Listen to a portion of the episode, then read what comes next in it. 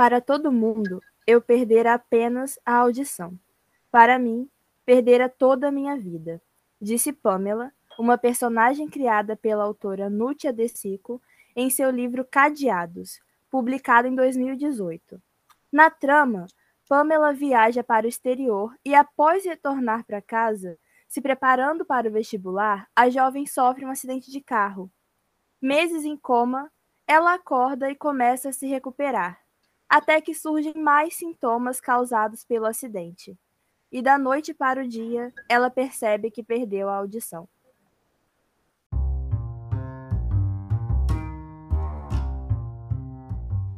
Olá, eu sou o Pedro e seja bem-vindo ao penúltimo episódio do Prazer Ciência. Aqui no nosso programa, no lado A, a gente conversou sobre mulheres cientistas ao longo da história, desde lá na antiguidade até o século XX. E agora, nessa reta final, chegamos ao século XXI. E é inegável que aqui no nosso país também temos diversas cientistas incríveis. Então, a partir de agora, voltaremos nossa atenção para as nossas cientistas. Então, já sabe, pegue o seu cafezinho e se prepare, porque agora na nossa conversa temos a participação de duas convidadas, duas mulheres da ciência. Nossa querida professora Bia Critelli e nossa querida Nútia De Sico. Sejam muito bem-vindas, queridas, ao nosso programa. É uma honra recebê-las aqui.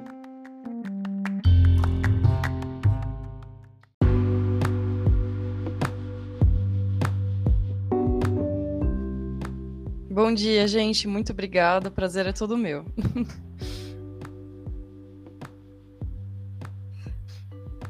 Bom dia, é um prazer pelo convite. Muito obrigada por todos vocês.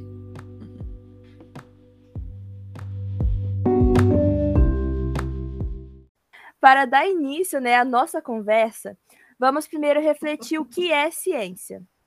E quando a gente para para pensar em ciências, principalmente em ciências da natureza, por vezes nos remetemos à parte da biologia, com os diversos tipos de seres vivos que estudamos ao longo de toda a nossa formação escolar.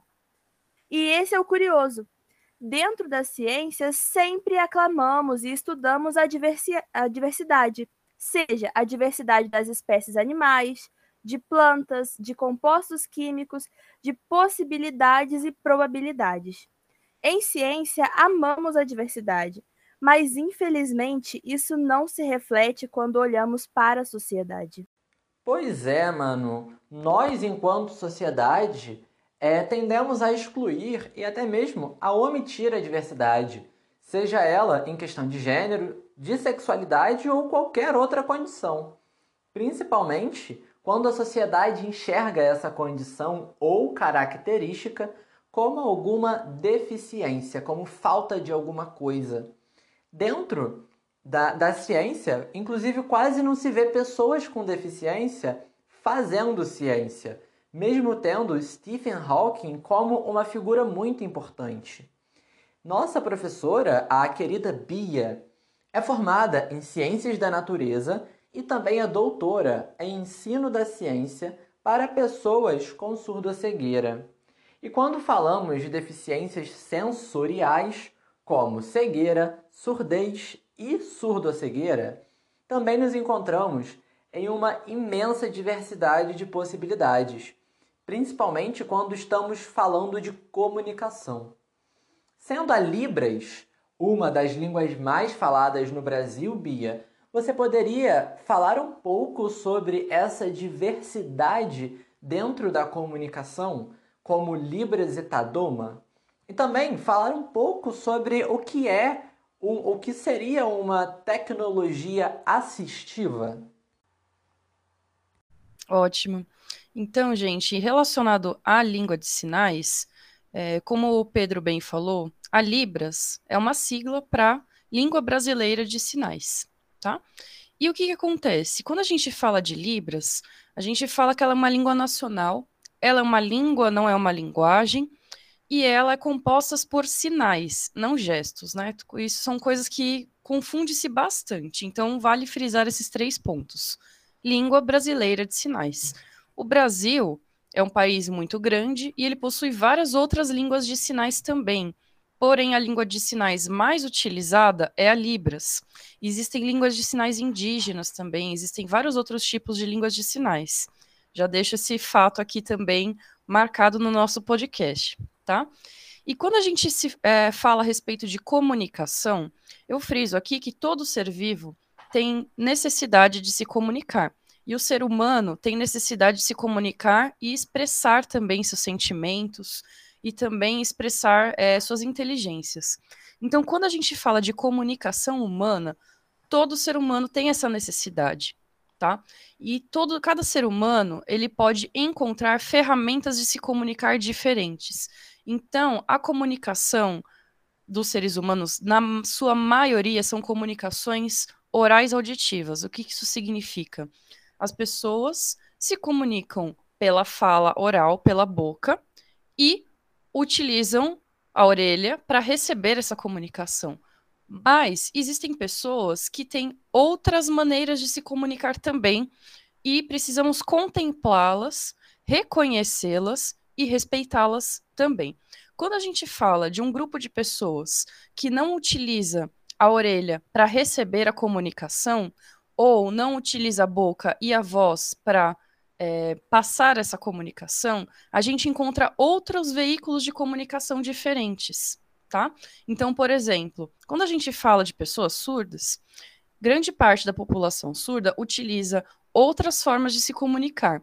Quando a gente fala de pessoas com surdo-cegueira, que são pessoas que não ouvem e também não enxergam, lembrando que falar de surdo-cegueira não é uma deficiência sensorial que é uma somatória de duas, tá? Surdo-cegueira é uma condição única. O que significa? Uma pessoa que tem surdo-cegueira, ela tem uma percepção de mundo diferente de uma pessoa surda, diferente de uma pessoa que tem deficiência visual e diferente de uma pessoa que enxerga e que ouve. Então, estamos falando aqui de quatro percepções de mundo diferentes, tá? Então, para uma pessoa que tem surdo-cegueira, ela também tem outras formas de se comunicar como o Pedro bem citou.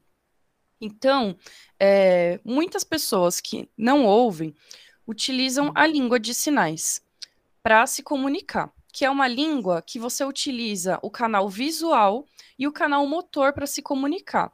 Então, os olhos correspondem à recepção da comunicação que é utilizado pela orelha, pelas línguas orais auditivas, e as mãos e o corpo e as expressões são utilizadas para você é, é, como é que se fala? Para você é, se comunicar, né? Para você se expressar.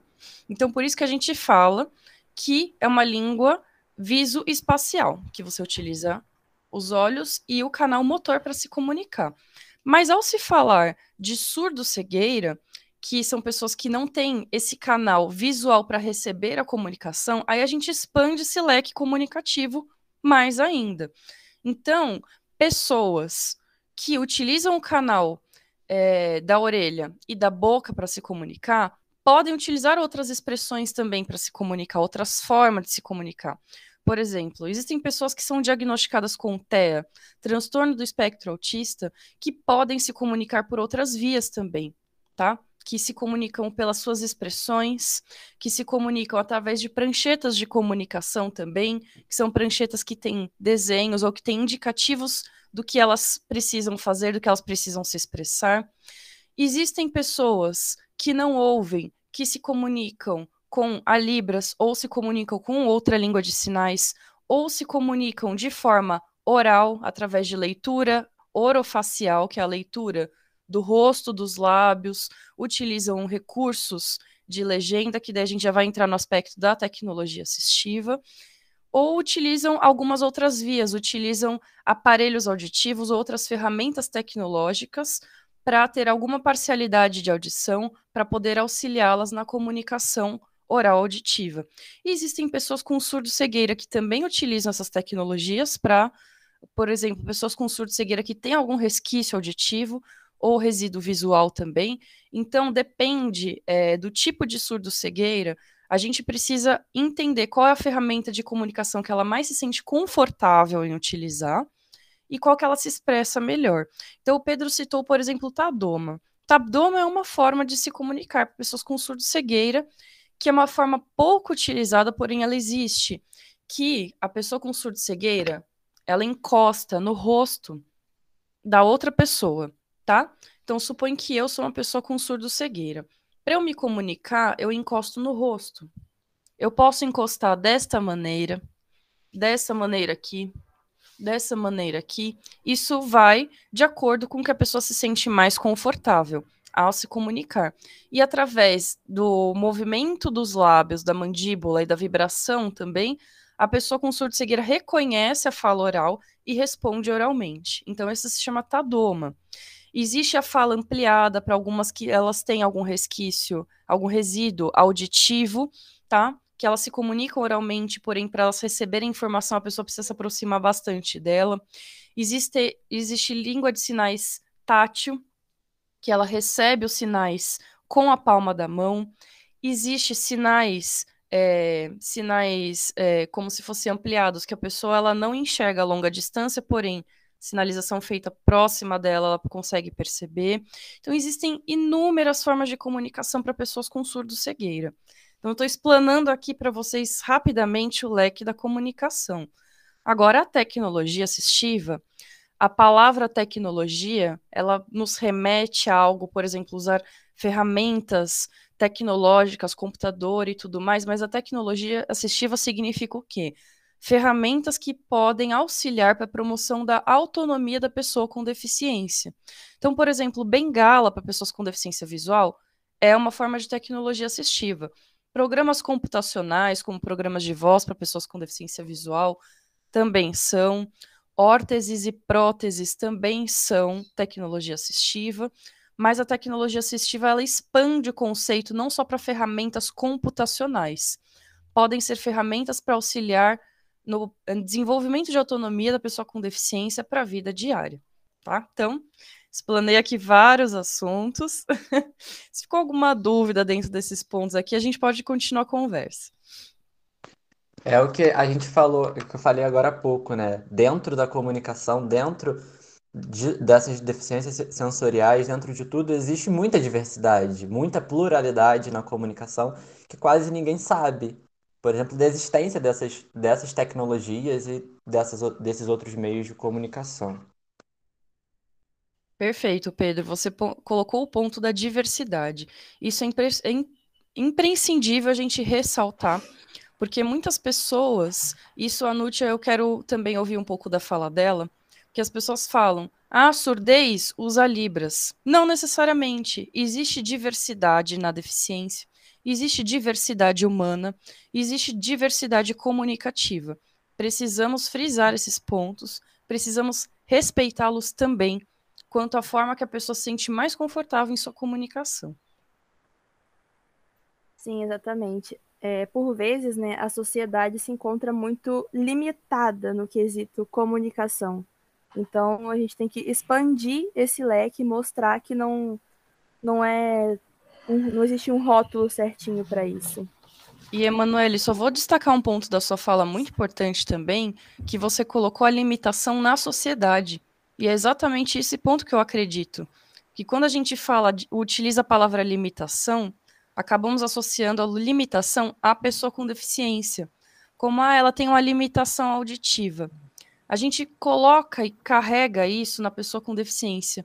Mas quando a gente para para refletir, que foi exatamente o ponto que você colocou, a limitação não é da pessoa com deficiência, a limitação é social. Porque se as pessoas reconhecessem essa diversidade de comunicação, se as pessoas elas conhecessem e respeitassem aí a gente teria essa barreira quebrada. A gente não falaria mais eh, de limitação. Então, a gente mais uma vez percebe que isso é um problema muito mais social do que a gente falar de limitações biológicas relacionadas à pessoa com deficiência. Sim, Bia, perfeito, nossa. Bom, é, dando continuidade, né, nesse sentido, a gente tem aqui a honra de ter a presença da nossa querida Nútia, que ela é formada em Ciências Biológicas, com mestrado e doutorado em Química Biológica. Atualmente é pós-doutora em Biotecnologia e tem experiência ela tem experiência na área de bioquímica e parasitologia, com ênfase em bioquímica de lipídios e de microorganismos. É integrante do projeto Surdos da UFRJ, sendo responsável pelo Laboratório Didático de Ciência para Surdos, o LADIX. E também é escritora, com conhecimento na área da língua brasileira, contemporânea e literatura inclusiva. A foi ouvinte por 24 anos, até que começou a perder a audição. Como temos sua presença, Nútia, é, você poderia contar para a gente um pouco dessa sua história, sobre sua formação em biologia após a perda da audição e também, aproveitando a fala da Bia, sobre qual a forma que a senhora usa para se comunicar, como Libras ou alguma outra tecnologia? Nossa, posso sim, vamos lá. Então, como você explicou, eu comecei a perder a audição com 24 anos. E com 27, três anos depois, eu perdi de vez. E só um mês depois que eu perdi a audição é que o médico descobriu qual era a, a doença, o problema que está dando. Eu tenho uma condição genética rara que ela se chama neurofibromatose do tipo 2. O que acontece é que ela, é, quando você tem essa condição genética, o seu sistema nervoso ele perde o controle da produção de alguma proteína e ele começa a desenvolver tumores em vários pontos do organismo. E ele começa pelos ouvidos, né? pelas orelhas, pelo tecido nervoso auditivo.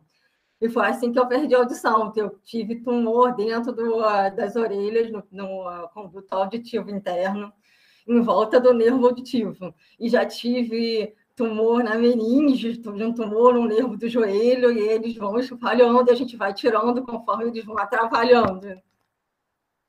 E essa audição, eu estava bem final da faculdade de biologia, quando eu comecei a perder a audição. E perdi de vez quando eu estava no último período. Então, para eu conseguir me formar, eu tive que depender da boa vontade, da ajuda dos meus amigos da faculdade. E eu tive muita sorte nesse quesito, porque eles me ajudaram bastante dentro das aulas. Tá? Faltando só duas disciplinas, se eu não me engano. E aí tinha alguém fazendo comigo e eles ficavam literalmente copiando tudo para eu poder ler o que a professora estava falando. Porque quando a gente ensurdece na fase adulta, a gente não, não aprende língua de sinais no automático. Você não perde a audição num dia e no dia seguinte você já está usando os sinais. Isso não existe. Língua é uma coisa que você aprende com o tempo. Você aprende a falar português ou qualquer outra língua, sua língua materna, a língua de sinais, com a sua família, com a convivência. E ensurdecer é basicamente isso. Você vai ter que mudar a sua, a sua forma de comunicação é, totalmente. E a, leva um tempo para isso. Eu, para eu conseguir fazer leitura labial da, dentro da família, que é o contato direto dentro de casa, foi quase um ano. Fora da minha convivência familiar, levou uns três anos. E a leitura labial é uma comunicação que ela depende muito da outra pessoa também. Eu não saio fazendo a leitura labial de todo mundo na rua. Não existe isso. Você tem que ter um convívio com a pessoa, porque cada pessoa tem um jeito de se expressar. É uma coisa muito particular. E, e aí, você tem que aprender o jeito da pessoa se expressar. Você tem que se acostumar com o jeito como ela fala. E ela tem que aprender a falar com você. Porque não dá para ela falar correndo. Não dá para ela é, sair disparando, literalmente disparando. Eu sou uma pessoa que fala muito rápido. Não tem nenhum surdo que consiga conversar comigo por leitura nenhum. É o meu convívio, é, é de descendência e de família a gente fala depressa. É o meu jeito. Então, quando eu estou conversando com um surdo, eu tenho que respirar fundo e lembrar que eu estou falando com uma pessoa que não escuta como eu. Então, eu falo mais devagar, tento articular melhor a, fala e uso a língua de sinais junto. Mas é meio complicado, porque quando você tende a falar e usar a língua de sinais ao mesmo tempo, você não fala, não usa a língua de sinais sai um português sinalizado e não a livros. É, comunicação é complexa, muito complexa. Não, a minha língua principal é o português. Por quê? porque eu nasci ouvinte, eu cresci na cultura oral. Então, a, quando eu tendo a me comunicar, a, é, sai o português primeiramente. Aí eu sei um pouquinho de livros, o suficiente para eu ter uma comunicação ótima com os alunos surdos lá no laboratório. E se eu precisar assistir alguma palestra, a Libras me ajuda, mas ela não é suficiente. Eu prefiro legenda, prefiro português. Por quê? Porque eu fui criada na, na, na cultura ouvinte, é, é o costume. Então, a gente aprende Libras quando ensurdece para se comunicar, mas não aprende o suficiente para ser expert. Não dá, porque tem um, um costume, eu não tenho contato todo, todo com surdo, só dentro do laboratório. E eu sempre digo isso, eu sei muito mais dos sinais próprios da ciência do que os sinais do dia a dia. Eu sei explicar como é que faz dosagem de proteína em livros, mas não sei comprar abacaxi. É, é, entende? É a comunicação complexa. E aí, sobre outros tipos de tecnologia assistiva, além da legenda, que a legenda é a minha primeira tecnologia, é a leitura labial também. Seria usar aparelhos e implantes, mas eu, a condição genética que eu tenho, não me permite utilizar aparelho auditivo ou implante. Por quê? Quando o tumor se desenvolveu, ele precisou ser retirado por cirurgia. E o nervo auditivo saiu junto. Então, se eu não tenho nervo auditivo, não tem nem aparelho nem implante que funcione. Tem um implante agora, que é uma tecnologia relativamente nova, que é um implante tronco encefálico, que é específico para quem tem essa condição genética e que eu estou tentando entrar em contato com o Hospital da USP, que é o único que faz esse, a implantação as faça por toda uma avaliação psicológica, etc. Pode ser que eu não, consiga, não seja candidata, tem isso. Acho que eu farei. Falou sim, Nútia, ficou, ótimo. É, a sua história é uma história muito boa. E ao longo desse programa, a gente falou sobre isso. A gente falou sobre histórias de mulheres que fazem, que fizeram e fazem ciência, é, de mulheres cientistas, e, e também da dificuldade social que elas tiveram por ser mulher. E, Nútia, você, além de ser uma mulher cientista, é, você também é escritora. Você é autora de diversos livros, como Cadeados e Pérolas da Minha Surdez. E, e, e nesse viés, é, como que surgiu esse seu interesse em escrever esses contos? Você sempre teve? Como que surgiu?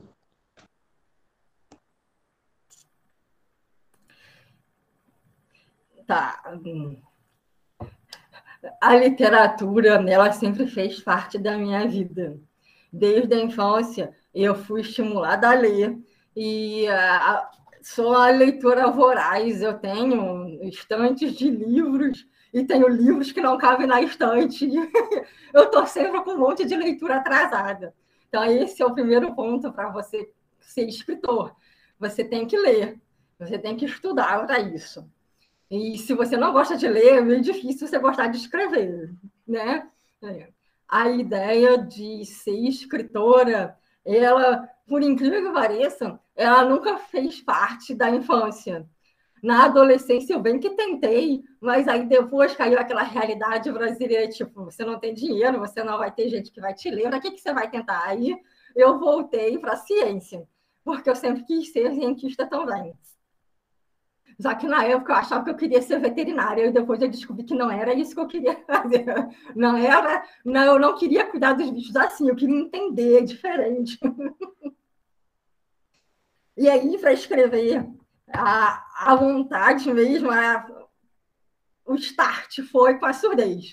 Então, a surdez ela pode ter feito, virado minha vida de cabeça para baixo. Mas quando você vai para a direita e de repente tem que virar para a esquerda, você vê um mundo novo. E você se vira como tem, como que tem. Eu tive que mudar, desviar um pouco da minha profissão e adaptar os sonhos. Mas a escrita foi uma coisa nova muito boa. E ela surgiu por causa da surdez foi uma assim, deixa eu ver como é que eu Ah, então, o Pérolas da Minha Surdez é o, foi o primeiro livro. Mas ele não surgiu na ideia como um livro, ele surgiu como discussão na internet. O Facebook estava começando naquela época, meu Deus, eu sou muito velha. o Facebook estava começando. E aí, todo dia eu colocava uma pérola. Tipo, eu tinha acabado de ficar surda e as pessoas.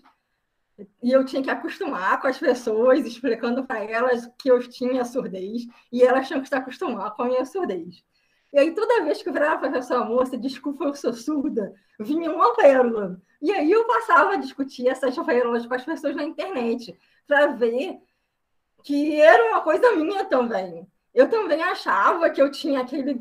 que, que aquilo existia. E aí, quando eu fiquei surda, eu vi que não era bem assim. Então, eu comecei a compartilhar isso. E uma amiga virou para mim e disse: Você devia escrever um livro. Eu falei, ah, que isso, eu estava no meio do doutorado. Não, não vou fazer esse tipo de coisa, não. Como é que eu vou fazer pesquisa científica escrever livro? Tá maluca?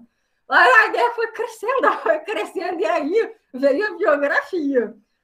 E todo mundo diz que ela não parece uma biografia, porque ela não é um texto acadêmico, é uma conversa de bar.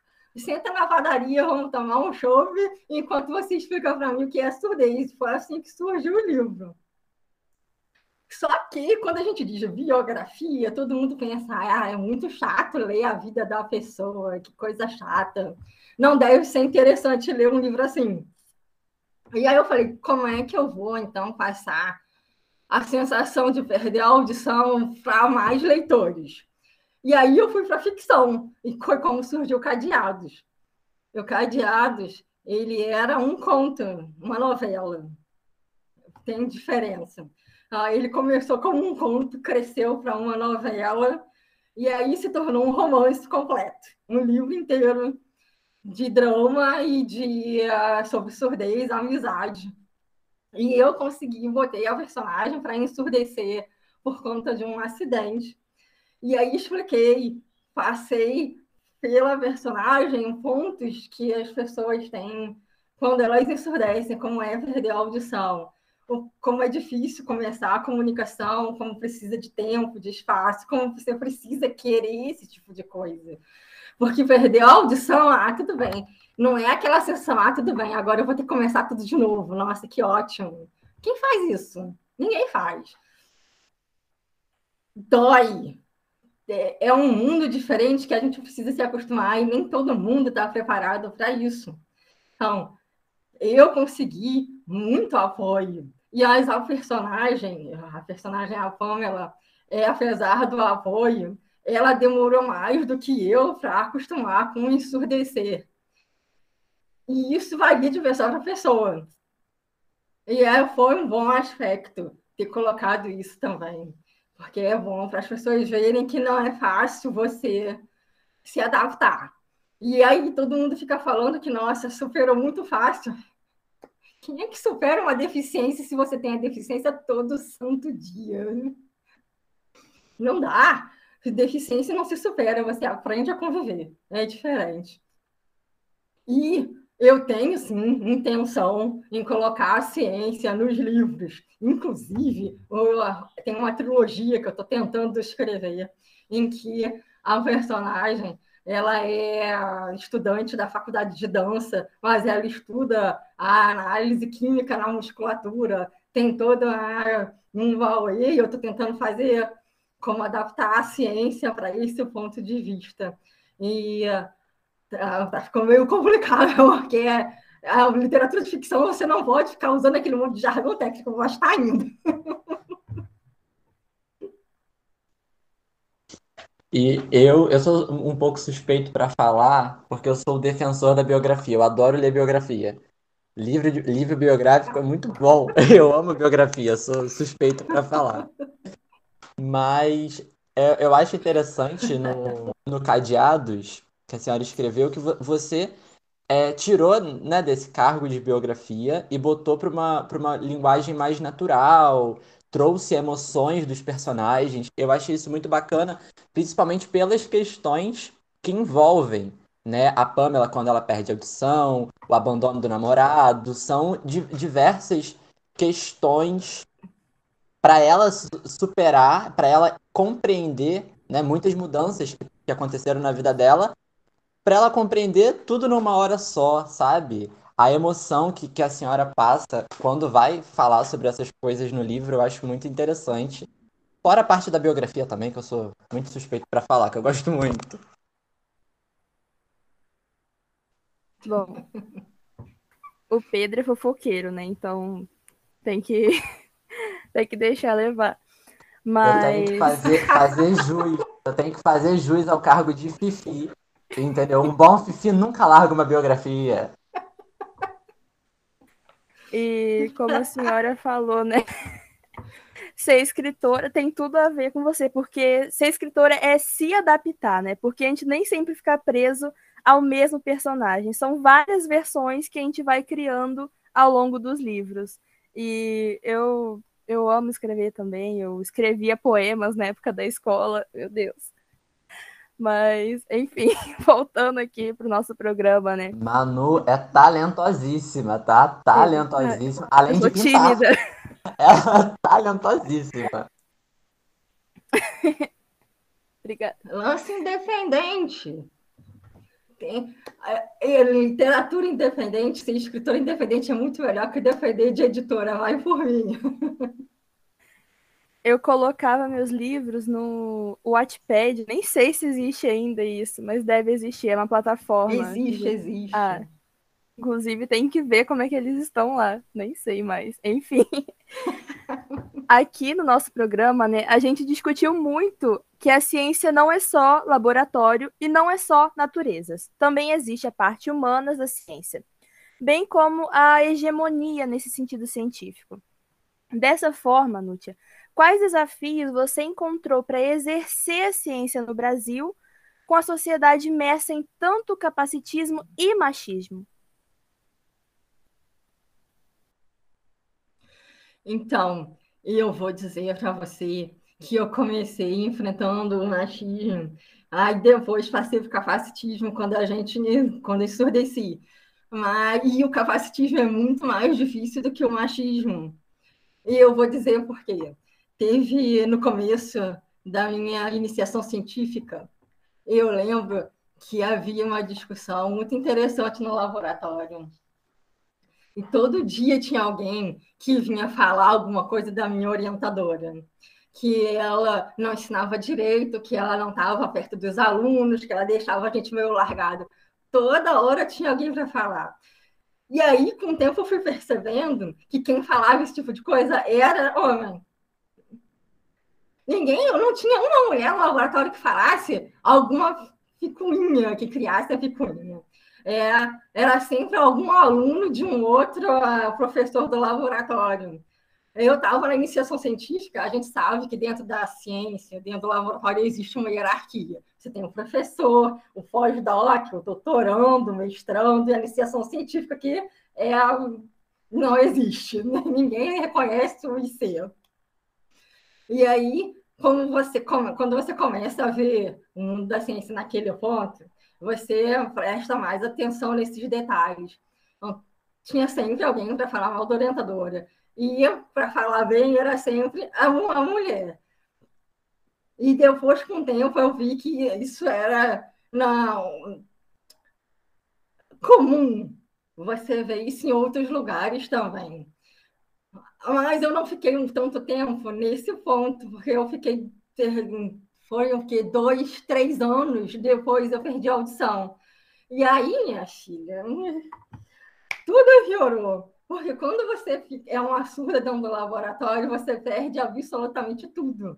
Dentro do laboratório, enquanto você trabalha na bancada, com os olhos no microscópio, as suas orelhas estão funcionando. Então, você está sempre pegando uma discussão de algum artigo, você está sempre pegando a discussão sobre um outro experimento, você pode ir falando com as pessoas e respondendo. Quando você surdo, isso não acontece. Você perde esse monte de informação as pessoas têm que ter paciência para esperar você parar o que você está fazendo, para você olhar para elas, ler o que elas estão falando e poder responder. E ainda assim eu consegui fechar o mestrado e doutorado. Aí as pessoas ficam, nossa, você é o máximo. Eu não sou o máximo, gente, eu tive ajuda. e esse é o ponto principal que eu friso sempre. Eu tive ajuda. Eu tive a ajuda da minha família, eu tive a ajuda da minha orientadora, eu tive a ajuda dos meus amigos de laboratório. Mais amigas, porque é, depois que a minha orientadora viu que o achismo era um problema, ela só pegou alunar. Foi interessante. E aí eu acabei, com o tempo, eu acabei desistindo da ciência justamente por conta dessa, desse problema de acessibilidade. Eu ia para os congressos apresentar meus trabalhos e eu tinha que ter sempre alguém do meu lado para me explicar o que estava sendo dito para eu conseguir responder.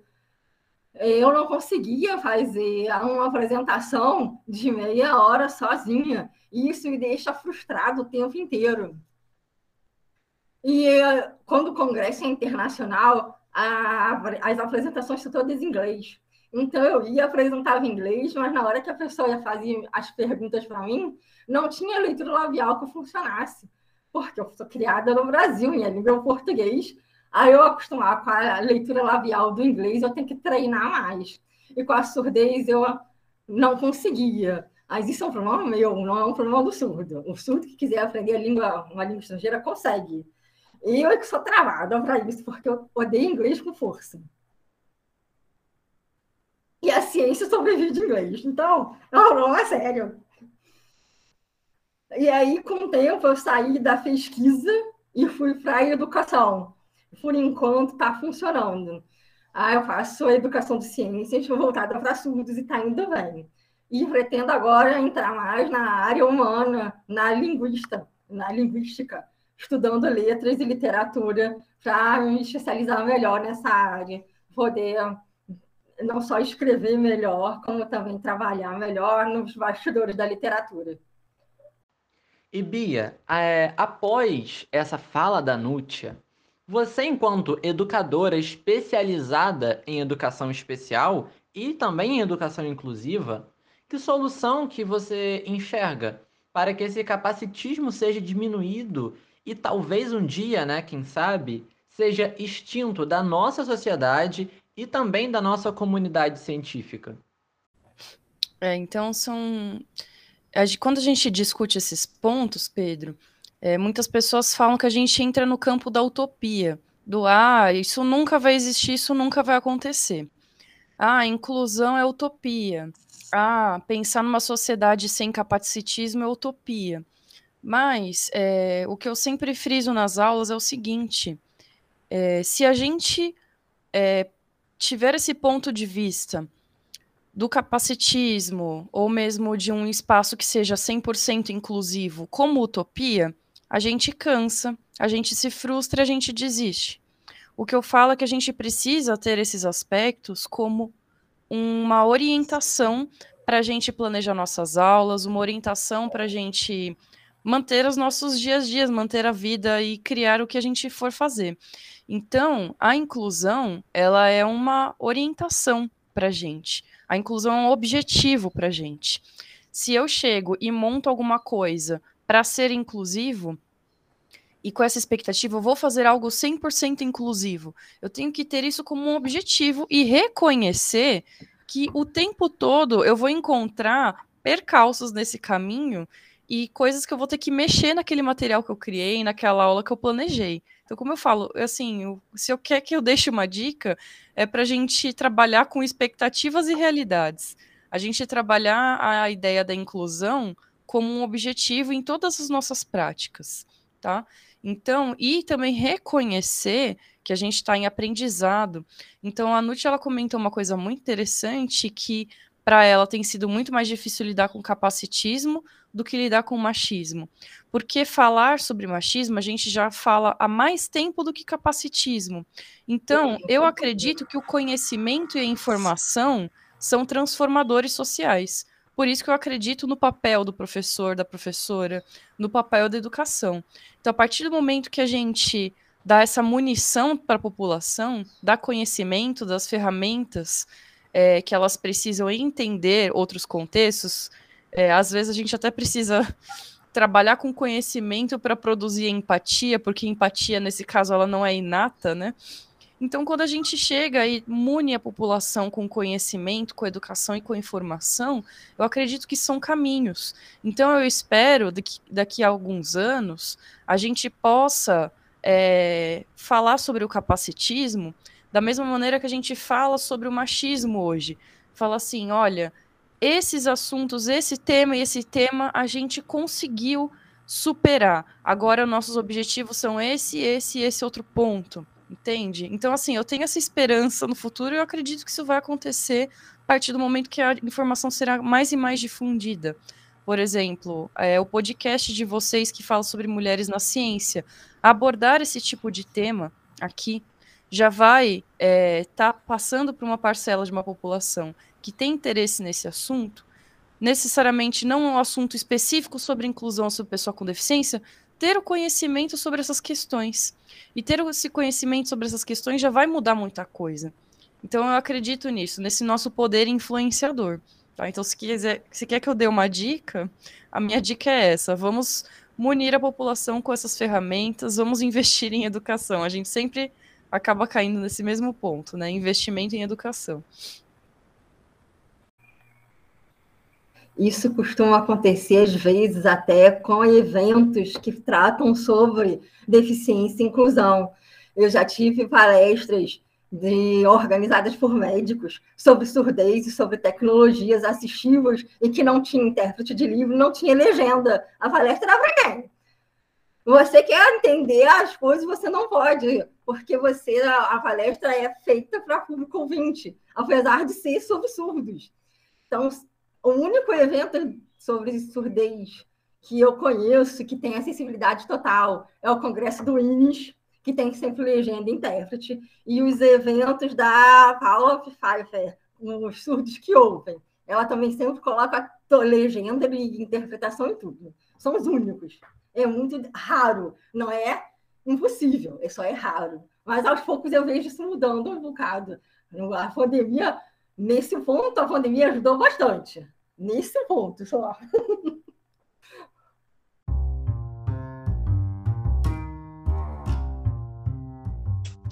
Mas, gente, muito obrigado pela participação de vocês.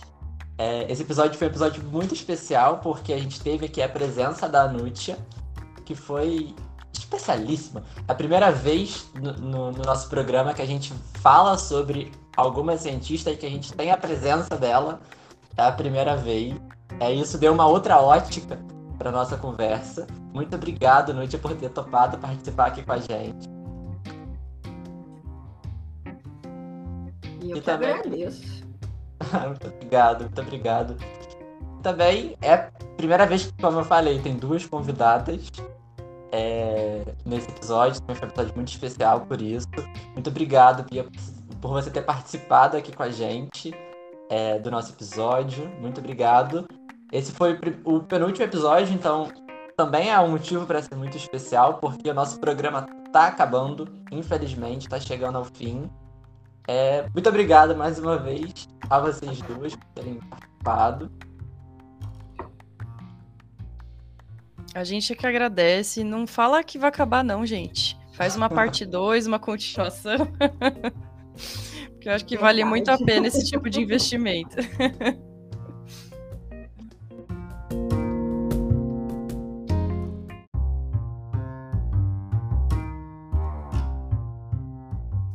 Bom, gente, esse foi mais um episódio do nosso Prazer Ciência.